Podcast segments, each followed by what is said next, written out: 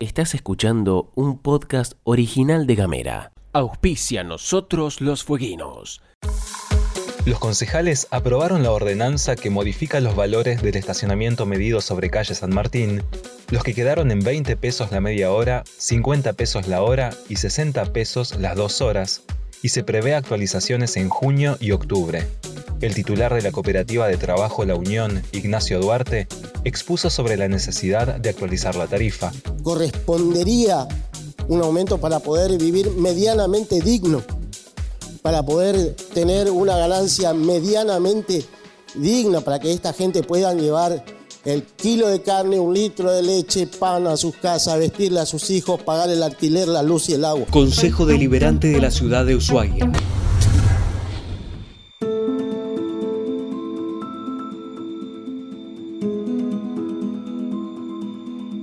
El espacio de reflexión Nosotros los Fueguinos presenta Justicia Adicta, un podcast de Gabriel Ramonet sobre la cooptación política del Poder Judicial de Tierra del Fuego. Hola, ¿cómo les va? ¿Qué dicen? Bueno, vamos a abordar hoy un episodio vinculado a nuestra justicia muy actual. Acaba de suceder en las horas en que estoy grabando este podcast y es un fallo escandaloso, uno más, del Superior Tribunal de Justicia de Tierra del Fuego, que confirmó una condena civil al ex vicegobernador provincial Manuel Reimbó por haber aplicado el tope salarial que establece la constitución fueguina y que impide a los funcionarios de todos los poderes, incluidos los jueces, ganar sueldos superiores al del gobernador. Vamos a contar esta historia que los que siguen este podcast ya conocen, porque me he referido a este tema como la violación más larga del mundo, entre otros elementos que he utilizado para tratar de bajar a tierra esto que nos pasa y que es verdaderamente increíble. Pero vamos a contar la historia una vez más a riesgo de aburrir, pero a ver si podemos llegar a la mayor cantidad de gente posible, si lo podemos transmitir porque es increíble que suceda y está pasando, pasó ahora que estoy grabando esto. Lo vamos a sintetizar así, miren, el artículo 73, inciso 4 de la Carta Magna Provincial de la Constitución, la que fue sancionada en 1991, búsquenla para que vean que no les estoy mintiendo en nada, dice que la remuneración por todo concepto que perciban los empleados y funcionarios públicos, tanto electos como designados, de cualquiera de los tres poderes provinciales, organismos y entes descentralizados, o sea, de todos, en ningún caso podrá superar a la del gobernador de la provincia. O sea, nadie que trabaje en el Estado fueguino puede ganar más que el gobernador. Así lo escribieron los convencionales constituyentes y así debería cumplirse.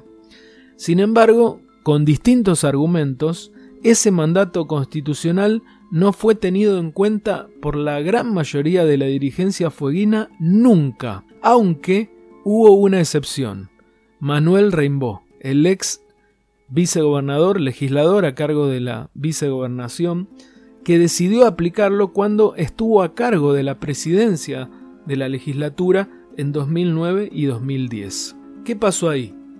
Dos integrantes de la legislatura accionaron judicialmente contra la medida, o sea, contra la aplicación del tope, empleados legislativos que ganaban más que el gobernador.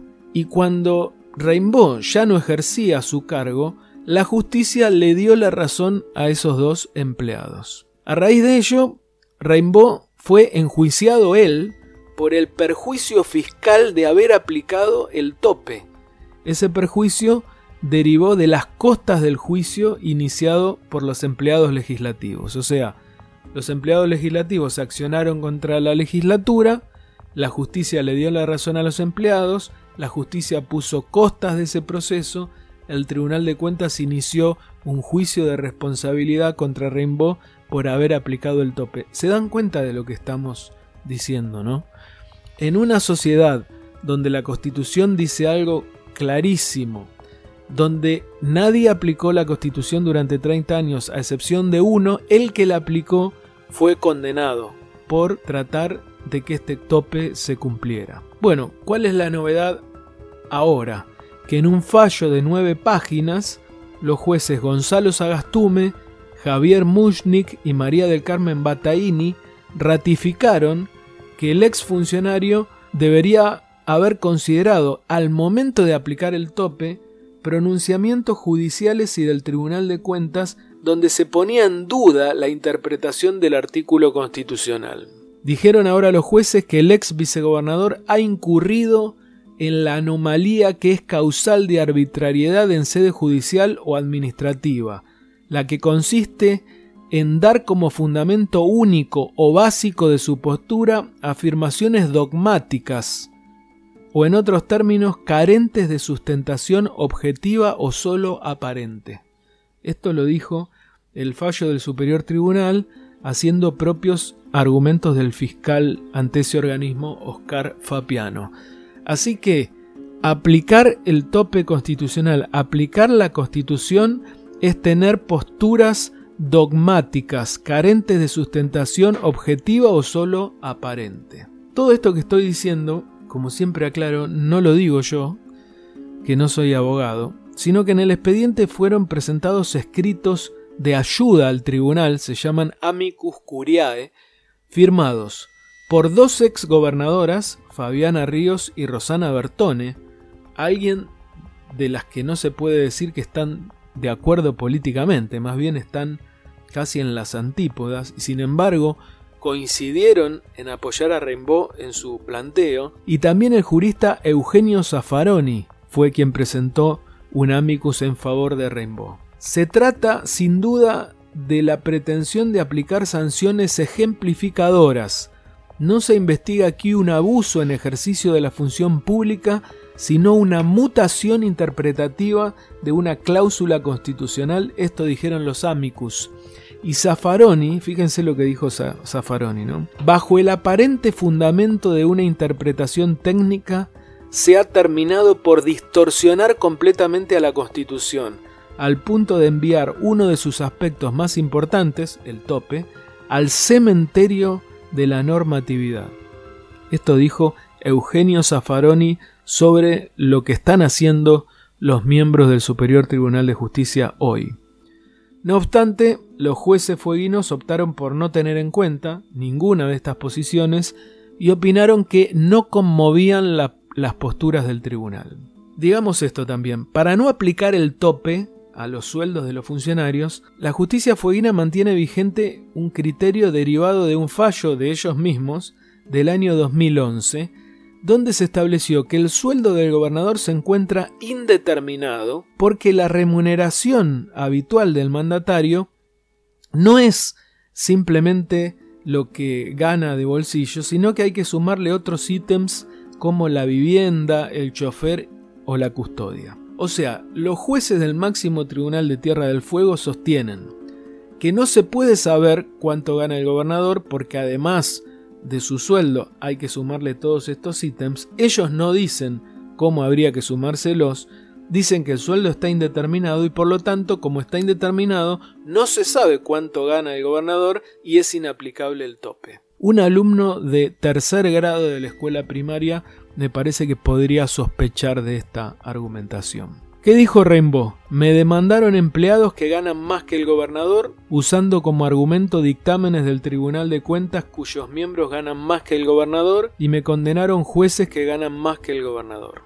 Dijo también Rainbow que este fallo es un claro mensaje de la clase política porque no solo siguen sin aplicar el tope después de casi 30 años, sino que ahora dan un paso más y condenan a quienes nos atrevimos a aplicarlos. Bueno, el fallo tiene todavía una mínima posibilidad de ser recurrido ante la Suprema Corte de Justicia de la Nación, todavía no está firme, pero lo más importante me parece a mí para decir hoy es que la discusión sobre si deben pagarse o no sueldos superiores al del gobernador, aunque lo dice la Constitución claramente como ustedes recién escucharon, es en esencia una cuestión económica, ¿no? O de privilegio de clase. O sea, los jueces, los legisladores, los integrantes de los organismos de control, en definitiva cualquier empleado público, consideraron todos ellos en Tierra del Fuego ponerse de acuerdo para ganar más que lo que dice la Constitución. Es una barbaridad, es un acto de corrupción institucionalizada, un despropósito, o como quieran decirle, pero es eso, o sea, es una cuestión de plata. Un grupo de personas quiere cobrar más de lo que le corresponde, aún a expensas de violar la Constitución. Hasta ahí es una discusión. Ahora, pretender condenar a un ex funcionario por aplicar el tope ya no parece una cuestión de plata. Parece más bien algo relacionado con la venganza personal o peor todavía, un acto ejemplificador por la vía del miedo. Lo que han hecho es decir, no solo no se aplica el tope en esta provincia, sino que además, ojo, ojo, cuidado, si alguien se anima a aplicarlo en el futuro porque le puede pasar lo que a Manuel Rainbow. Los jueces tenían, me parece a mí, la posibilidad de ponerse un freno, o sea, algo que resguardara la justicia que representan y que también los defendiera a ellos mismos, que defendiera a sus carreras, a su trayectoria y también al futuro judicial que cada uno podría querer aspirar a construirse. Lo que hicieron en cambio fue desaprovechar la oportunidad o dilapidarla. Lo que hicieron fue ponerse ellos solos en el impiadoso lugar que les va a adjudicar la historia. La historia con mayúsculas, los manuales, esos lugares de donde uno no se puede escapar por más plata que ganen. Gracias y hasta la próxima. Auspicia nosotros los fueguinos. Con la presencia de un gran número de vecinos, el Consejo Deliberante desarrolló la segunda sesión ordinaria en el Polideportivo del barrio La Cantera. La sesión se dio en el marco de un plan de trabajo que busca acercar la labor del Consejo a la comunidad. Consejo Deliberante de la Ciudad de Ushuaia.